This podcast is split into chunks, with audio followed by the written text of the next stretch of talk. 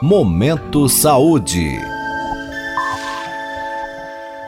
Minuto Saúde Mental, com o professor João Paulo Machado de Souza, do Departamento de Neurociências e Ciências do Comportamento da Faculdade de Medicina da USP em Ribeirão Preto. Olá, sejam todos bem-vindos a mais um episódio do nosso Minuto Saúde Mental. E eu proponho para vocês, pense rápido. Como anda o seu nível de felicidade em uma escala de 0 a 10? Agora que você teve um instante para pensar, vamos ver como é que você se encaixa ou se distancia do mapa da felicidade de São Paulo. No dia 20 de março, comemora-se o Dia Internacional da Felicidade, embora não seja uma data muito conhecida para a maioria das pessoas. Para celebrar, o jornal O Estado de São Paulo, o Estadão, publicou os resultados de um levantamento do Instituto Cidades, feito pela primeira vez em 2004 e repetido agora em 2023. O, a publicação é de, do dia 19 né, e foi revisada no dia 20. Os responsáveis pelo levantamento fizeram a pergunta que abriu a nossa conversa de hoje a quase 6 mil pessoas nas duas ocasiões, uma bela amostra, e encontraram resultados interessantes que podem ajudar a gente a pensar melhor em como nós distribuímos as nossas prioridades e no que mais contribui para o nosso nível de felicidade pessoal.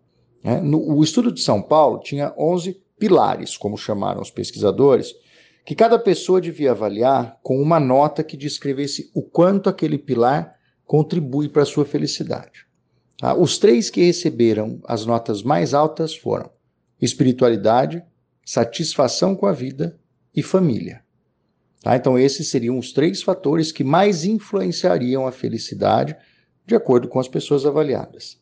Em seguida vinham comunidade, saúde, lazer, relacionamentos, trabalho, segurança, finanças e, por último, governo. Então, como vimos, a espiritualidade é descrita como o fator que mais contribui para a felicidade entre os paulistas. E o governo vem em último lugar nessa lista. Os resultados também mostraram que os níveis gerais de felicidade caíram em quase todas as 11 regiões do estado consideradas na avaliação. Então, eles pegaram o estado de São Paulo, dividiram em 11 regiões, né, que não incluem todos os municípios do estado, tá? e avaliaram e compararam como é que, com os resultados de 2004. Então, caiu em quase todas as regiões, com exceção de duas que eu já vou falar. A nota mais baixa foi observada no litoral, mas a região é principalmente cobre principalmente o litoral sul. Aí a queda foi de 21%. Mas um detalhe importante é que o levantamento foi feito entre o dia 1 e 10 de março, ou seja, depois do desastre recente das chuvas.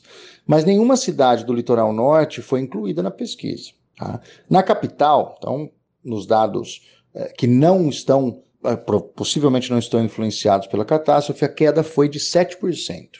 Enquanto na região de Ribeirão Preto o nível de felicidade caiu 5% de 2004 para cá. Nas regiões de Osasco e Guarulhos, houve os dois únicos aumentos observados, de 5% e 6%, respectivamente.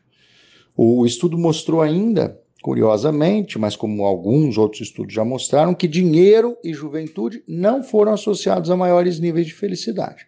E que as mulheres se sentem hoje mais felizes que os homens. Vale a pena dar uma olhada nos resultados gerais do estudo no link que a gente incluiu na versão escrita desse episódio e que fica disponível lá no site do Jornal da USP. Vai dar uma olhada e boa saúde mental. Até a nossa próxima edição. Você pode participar deste boletim enviando suas dúvidas ou sugestões para o e-mail ouvinte@usp.br. Minuto Saúde Mental. Apresentação: Professor João Paulo Machado de Souza. Produção: Professores João Paulo e Jaime Alac. Apoio: Instituto Nacional de Ciência e Tecnologia em Medicina Translacional. Uma iniciativa CNPq-FAPESP. Momento Saúde.